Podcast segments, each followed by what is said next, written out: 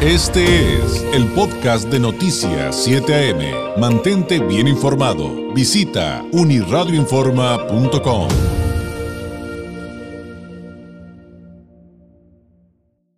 Usted sabe que el tema de la salud mental es algo de lo que hemos generado mayor conciencia em, a, a, través de los últimos años, entre otras cosas por el asunto de la pandemia.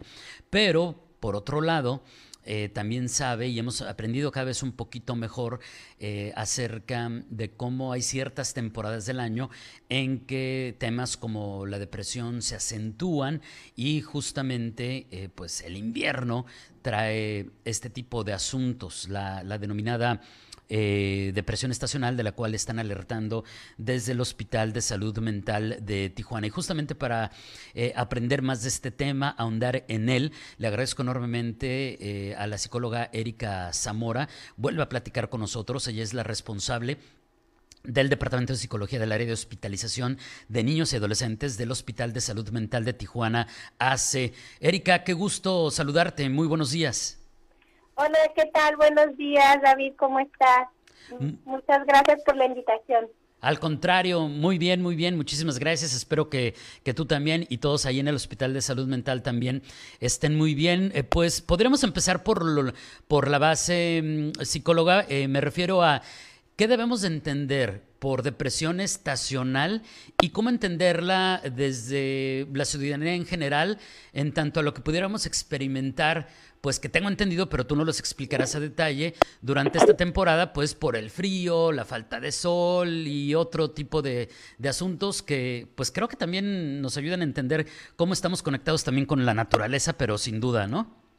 Así es, pues básicamente este, lo que define más el trastorno estacional este, o afectivo estacional tiene mucho que ver con que hay una afectación del estado de ánimo eh, y generalmente se va a empezar a presentar eh, en donde hay una baja eh, de este estado de ánimo, hay un desgano, un desánimo y, y, durante la etapa donde inicia el otoño y en invierno y generalmente estas estos síntomas van a descender cuando empiece primavera y ya en verano se vuelve a estabilizar la persona, pero si se vuelve cíclico, pues cada cada que se presenta esta, esta etapa de otoño, este invierno, pues el estado de ánimo va a estar decaído. ¿Cuáles son los síntomas eh, que son más prevalentes? Pues obviamente un estado de ánimo como apático, triste, decaído,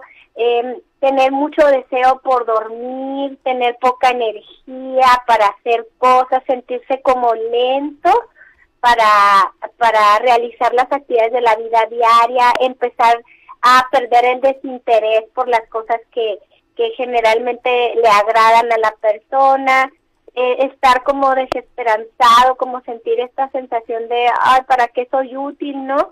También puede ser que la persona se puede desconcentrar, como decía, hay un aumento de sueño y, lo mismo como hay aletargamiento, es decir, no no tienes mucha energía para hacer cosas, no te mueves tanto, también eso puede ser un factor que genere aumento de peso.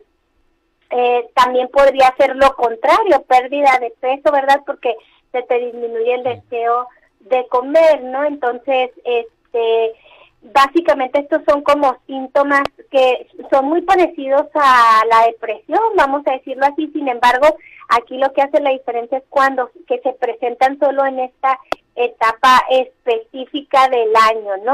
Y cuáles son las explicaciones que de pronto puede haber científicas y que probablemente no están 100% este, confirmadas, pero que se ha encontrado mucha investigación al respecto. Bueno, pues es que este justamente en esta época pues oscurece más temprano por el cambio de horario, eh, hay una situación donde pues estamos en menos contacto con el sol, con la naturaleza, entonces eso es proclive a que la persona pues entre en un estado de que le dé sueño más rápido y entonces deseo de dormir demasiado, también eso pues te quita el ánimo y a la vez pues eso es porque con la con el poco contacto con el sol, pues entonces eh, parece que hay una un efecto sobre una sustancia química que se llama melatonina, que es la que nos produce, que es natural, que está en nuestro cerebro y es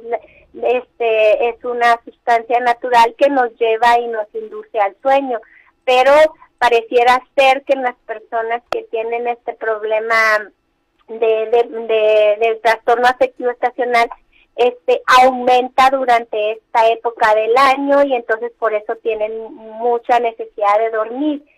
Además, este también hay una afectación, o sea, en, en, los niveles de la serotonina, que también es, es un neurotransmisor que tenemos que nos ayuda a, a que nuestro estado de ánimo esté estable y en equilibrio. Y parece que este, al reducirse el sol eh, y el contacto con la luz solar, entonces lo que pasa es que estos niveles de serotonina también disminuyen y eso es este, eh, es proclive a que entremos en un estado de ánimo decaído y desganado que puede llevar pues al trastorno afectivo estacional y no siendo tratado y teniendo un seguimiento pues hasta llevar a la depresión, ¿verdad?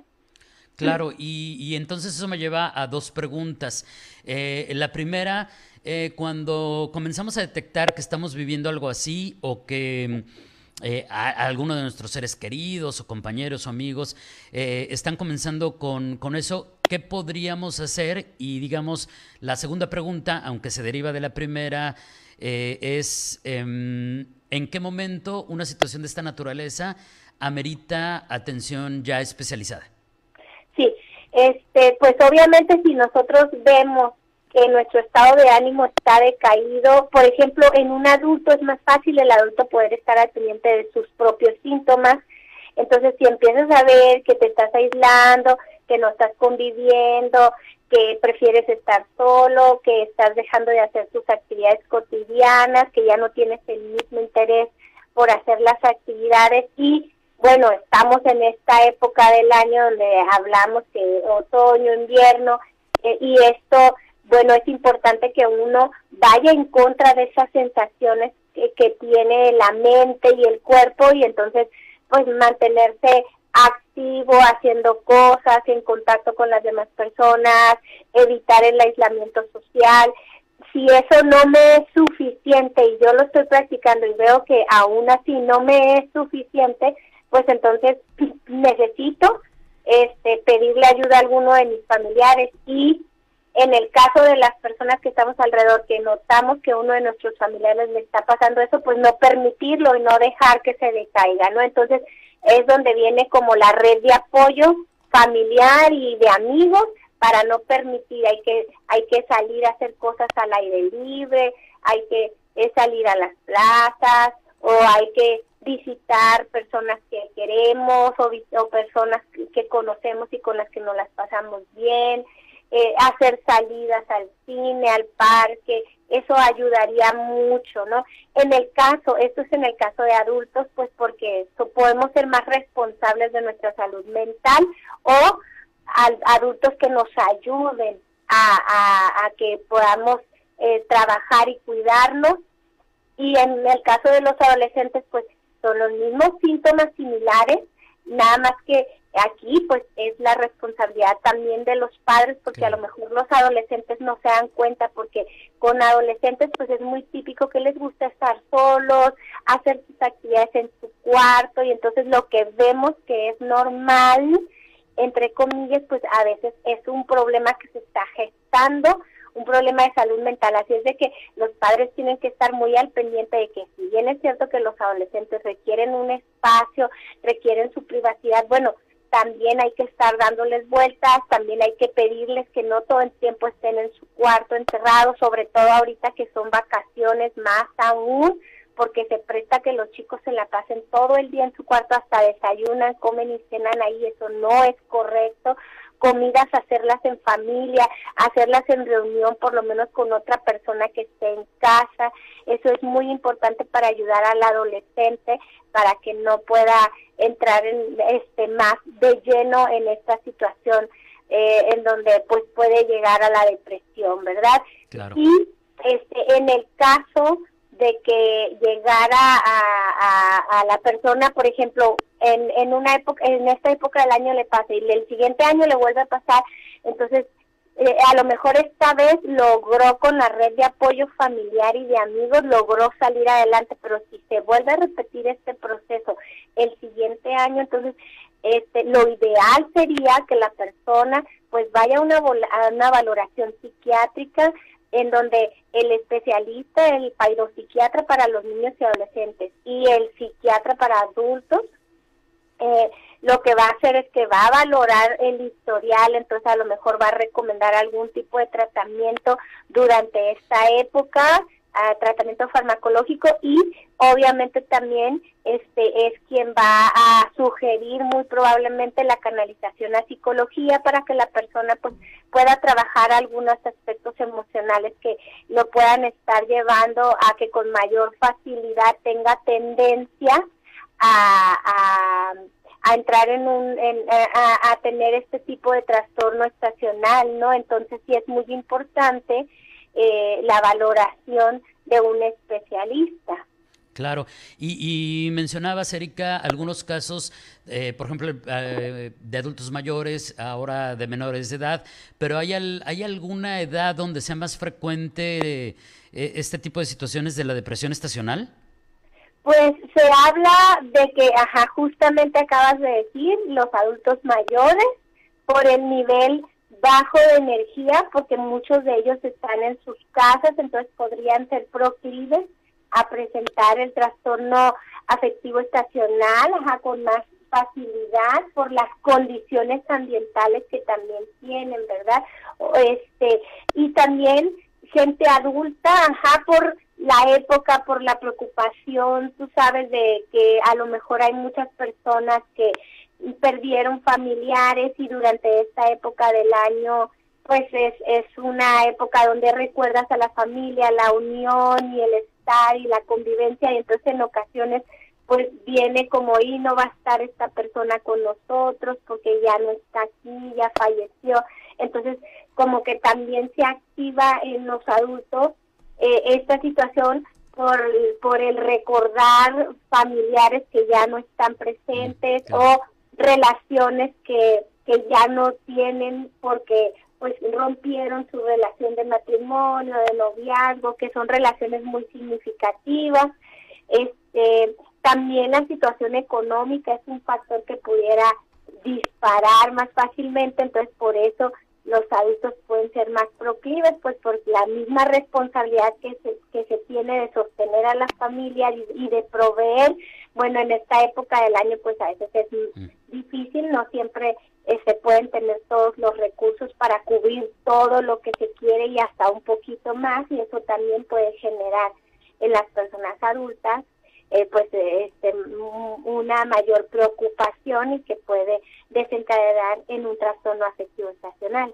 Claro. Ahora, quien necesite ayuda eh, en esto o en algún otro tema de, de salud mental, eh, ¿Cuál es la ruta? Porque muchas veces, Erika, y creo que tú lo sabrás muy bien, muchas veces las personas tienen la intención de autoayudarse o de ayudar a su ser querido o de ayudar al menor al que, al que, al que tienen a su cargo, pero muchas veces no sabemos qué hacer. ¿Cuál, cuál sería una recomendación? ¿A quién acudir? ¿A dónde acudir? ¿Qué, qué se pudiera hacer?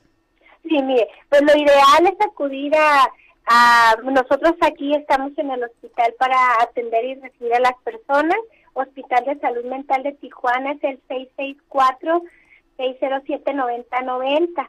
Entonces aquí mm, se puede, podemos atender, aquí atendería psiquiatra y entonces psiquiatra canaliza si es necesario atención psiquiátrica o farmacológica más la atención psicológica o si la situación la valora de que el paciente solamente va a requerir terapia psicológica. Ese es un camino.